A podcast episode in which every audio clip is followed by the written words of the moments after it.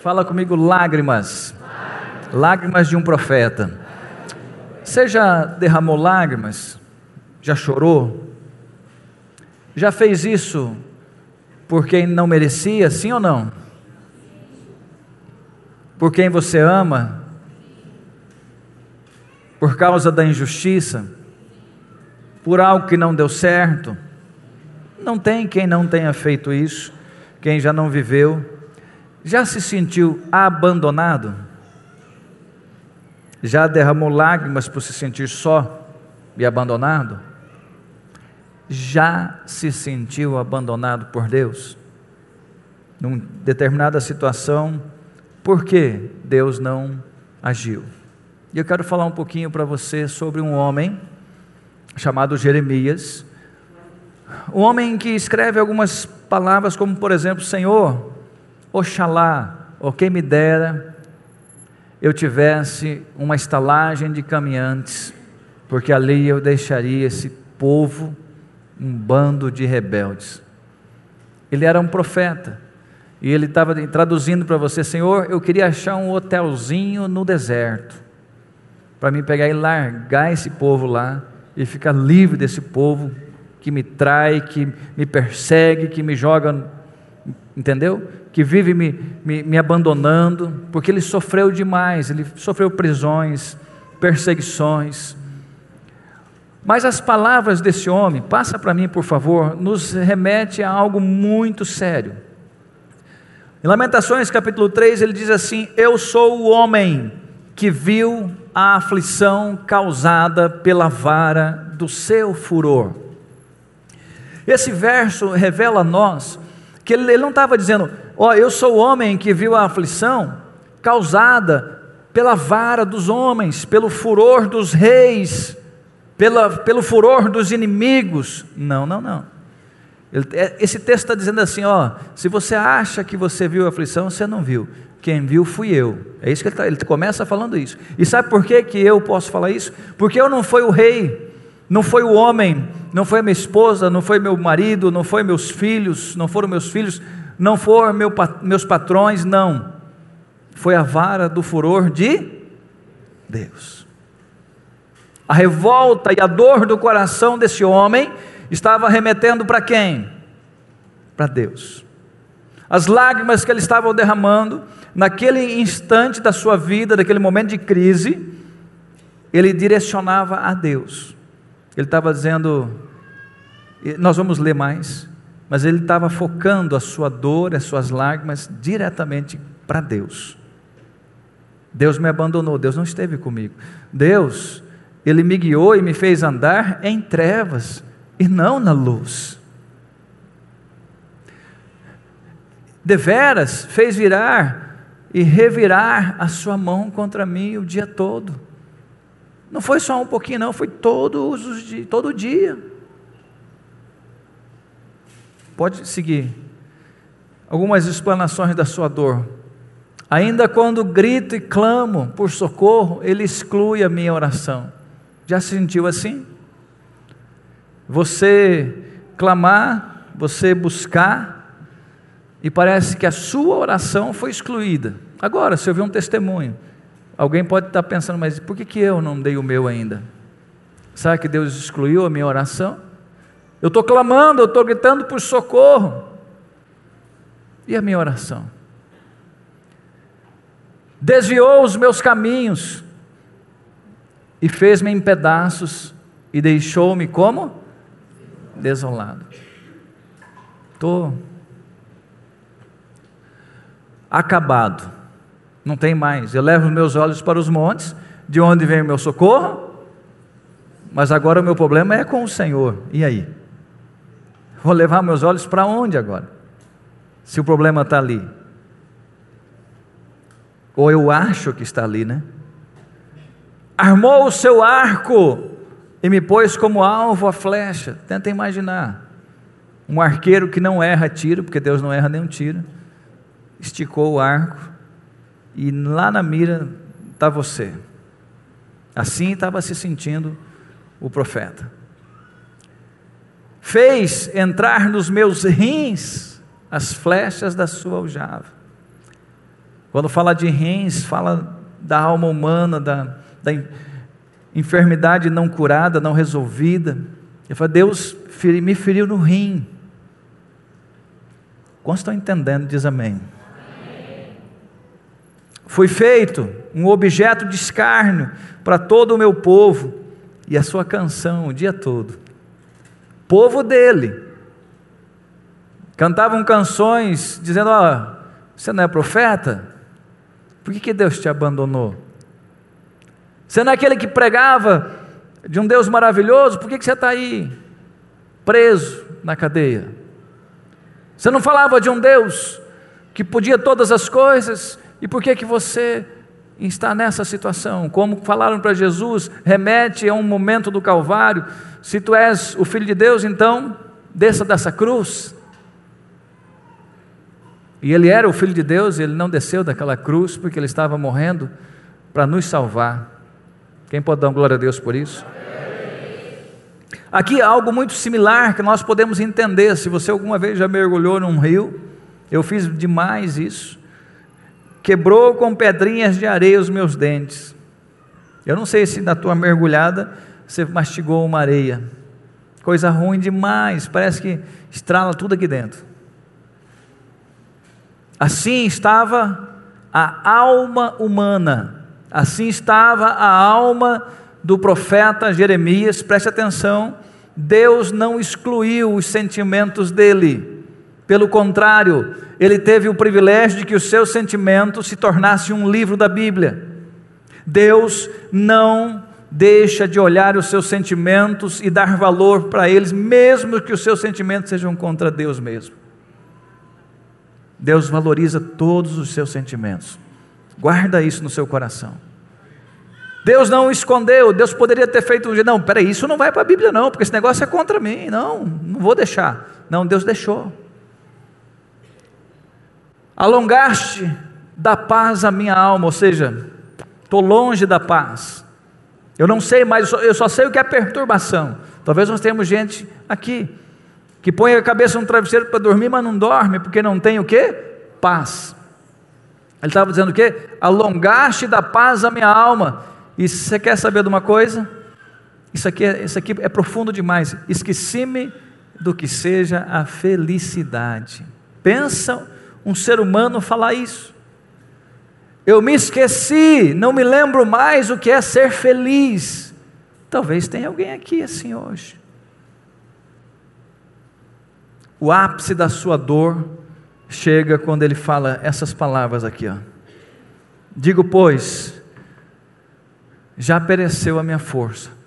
Eu não tenho mais forças. Nós estamos no verso 18. Tudo é capítulo 3, tá? Já pereceu a minha força, como também a minha esperança no Senhor. Não tem estado pior para um ser humano de que ele não pode mais repetir essas palavras. Eleva os meus olhos para os montes e eu sei de onde vai vir meu socorro. Meu socorro vem do Senhor. Ele tem alguém, pode o mundo inteiro ter abandonado ele, mas ele tem para quem pedir socorro. Agora, quando ele chega nesse estado, já pereceu a minha força. Beleza, sentir-se fraco, não ter força para lutar, acontece. Agora, eu também perdi a minha esperança no Senhor. Isso aqui é o ápice da destruição humana, pode ter certeza disso.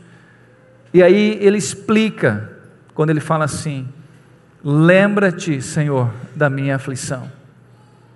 Lembra, Senhor Deus, dos meus sofrimentos. Lembra, Senhor Deus, daquilo que eu tenho passado. Lembra da amargura. Lembra do absinto. Lembra do fel, do amargo que há na minha alma. Lembra, Senhor. Ah, porque ele conclui dizendo assim: porque a minha alma ainda os conserva na memória e se abate dentro de mim. O que, que ele estava dizendo? Pai, sabe aquelas coisas que eu passei? Pai, sabe aquelas dores que eu vivi? Sabe aquelas prisões, aquelas traições, aqueles açoites, aquelas lágrimas? a minha alma, ela conserva na memória essas coisas. Ei, quantos de nós somos como Jeremias? Ou estamos como? Conservando na nossa memória dores não resolvidas. E quando nós nos lembramos, nós ficamos como? Abatidos. Pai, quando eu lembro disso, a minha alma se abate dentro de mim. E eu não consigo viver felicidade, eu quero voltar a ser feliz. Quantos estão entendendo até aqui?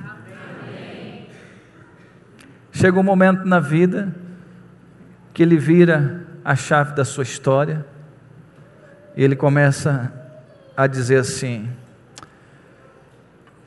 Quero trazer à memória o que me pode dar esperança. Sabe o que ele estava dizendo? Tudo que eu falei é verdade.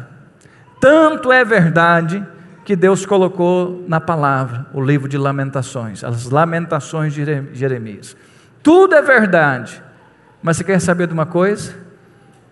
Uma coisa faço, que é, esquecendo das coisas que para trás ficam, eu prossigo para o alvo da soberana vocação de Deus em Cristo Jesus. Amém?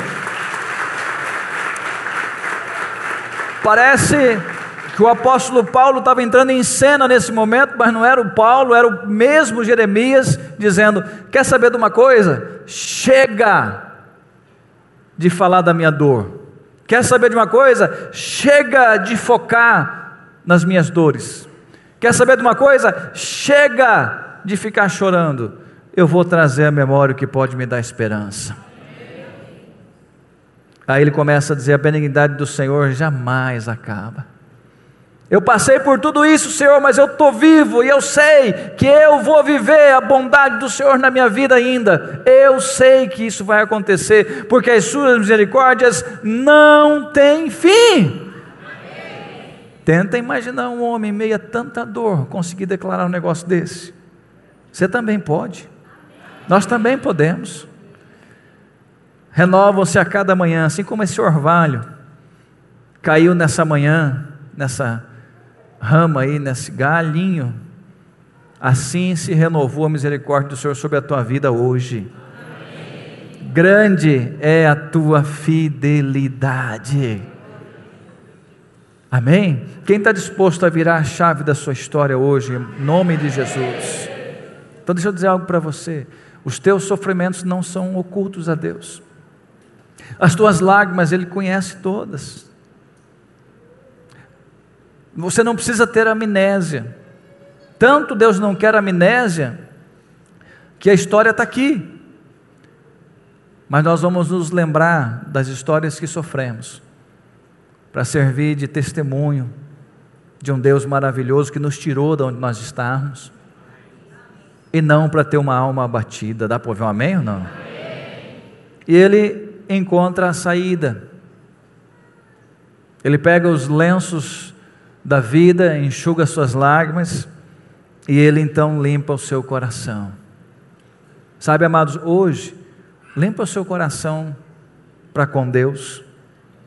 Dá para ouvir um amém ou não? Amém. Porque se você está na condição que estava Jeremias, em que as tuas dores você mesmo que inconscientemente você está jogando um pouquinho lá para cima, culpando ele, isso vai afetar muito o seu relacionamento com Deus. Sabe o que Jeremias entendeu? Espera uma coisa, espera aí, espera aí, espera aí. Eu posso ficar sozinho mesmo, mas sem Deus eu não vou ficar. Isso não, não vou ficar.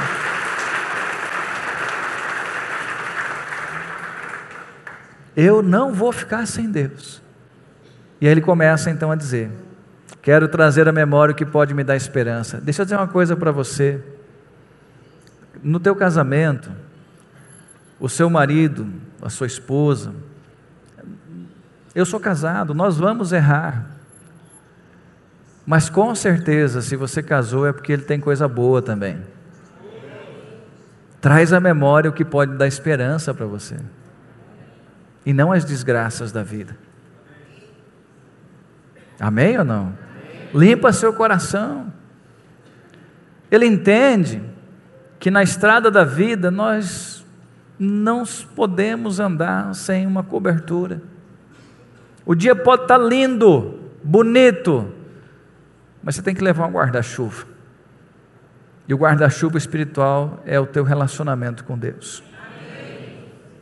Pode a tua vida estar maravilhosa, não deixe de estar com o teu guarda-chuva. Não deixe, não deixe de estar com a cobertura de Deus sobre a tua vida. Dá para ouvir um amém ou não? Amém. Não quebre o seu relacionamento com Deus por nada. Bispo, mas você não conhece a minha história. Talvez você também não conhecesse a de Jeremias, ou você conhece um pedacinho. Não dá pra, a gente poderia levar essa palavra até 11 da noite sem parar de falar. Mas nós temos horário. É muito forte a história desse homem. Cada frase que nós lemos é uma pregação, você pode ter certeza disso. Se não um livro. Porque ali está expressando a alma de um profeta que tinha um relacionamento íntimo com Deus, que deixou toda a sua vida para servir unicamente o Senhor. E foi o profeta que foi escolhido, não para ser o que fez mais milagre no Antigo Testamento, mas para ser talvez o que mais tenha sofrido na alma. E por isso, o seu livro, As Lamentações de Jeremias. Quantos conseguem me entender? Diga amém. amém. E ele toma uma outra atitude, que é voltar a olhar na direção certa. A Bíblia diz que o sol da justiça vai brilhar sobre as nossas vidas. Amém? Sempre foque olhando para o sol da justiça que é Jesus. O sol da justiça vai brilhar sobre a sua vida. Eu fico imaginando agora Jeremias está ao lado do pai ouvindo nós contarmos a sua história. Eu consigo aqui dentro da minha imaginação ele falando para Deus, Deus, muito obrigado porque cada situação que eu vivi hoje pode ser instrumento para trabalhar a alma humana lá naquela igreja. Deus, eu quero te agradecer, porque lá no fim o sol da justiça brilhou para mim. Quero te convidar a ficar de pé em nome de Jesus. Sabe, amados, pode vir a, a chuva forte, pode vir a tempestade, Pode vir as muitas águas, vão levar as pontes, mas sempre vai sobrar algum pedaço de madeira para você fazer uma jangada e continuar chegando do outro lado. Vai até o outro lado, porque lá do outro lado, o sol da justiça vai brilhar sobre você. Feche seus olhos onde você está, em nome de Jesus. Deixa o Espírito Santo ministrar seu coração agora. Deixa ele falar contigo por um instante. Essa palavra ela não veio para você apenas ouvir ela, ela veio para você refletir sobre ela. Como estão as tuas lamentações? Quais são as suas palavras para o Senhor? Hoje, nós estamos trabalhando aqui juntos, a alma. Aí você fala, pode perguntar, mas bispo, o que tem a ver isso com quebrar maldições? Tudo a ver um homem com as características de Jeremias, se ele não virasse a chave, o que ele teria seria só apenas maldições, porque ele quebraria o relacionamento de intimidade dele com Deus. Hoje, abre seu coração, fale com o Senhor e peça ao Senhor, Deus, eu sei que o Senhor conhece as minhas lágrimas, Senhor. Eu sei que o Senhor está aqui. E eu quero, assim como Jeremias fez, Pai, ele conseguiu, ó Deus, encontrar a saída para a sua alma. Ele tomou uma decisão de dizer, mesmo quando ele estava dizendo, Deus, lembra da minha aflição, da amargura e do absinto e do veneno, do fel, porque a minha alma ainda os conserva na memória e se abate dentro de mim. Mas ele consegue depois dizer: Eu quero trazer a memória, eu decido trazer a memória o que pode me dar esperança. E ele diz: A bondade, a benignidade do Senhor jamais acaba. Quero dizer para você nessa noite: a benignidade do Senhor jamais acaba. As misericórdias do Senhor não têm fim. Novas são a cada manhã E a fidelidade do Senhor, ela é grande, ela é imensa. Limpe seu coração. Quero dar um tempinho para você orar agora e limpar seu coração para com Deus, com as pessoas. Fala para Deus, Senhor, eu entendi na tua palavra. Não, não sou apenas eu que sofro, não. Eu vi um homem que servia o Senhor, sofreu. E ele soube lidar com o sofrimento, ele soube lidar com as angústias, ele soube lidar com os problemas. Senhor, me ajuda também, Senhor, a limpar meu coração, para poder viver o melhor que o Senhor tem para a minha vida, Senhor. Me ajuda, Senhor. Pai, ele entendeu que ele não pode andar na estrada da vida sem ter cobertura, sem estar guardado. Deus, eu não quero andar sozinho, Senhor. Eu quero olhar para a direção certa, quero olhar para o sol da justiça, Senhor.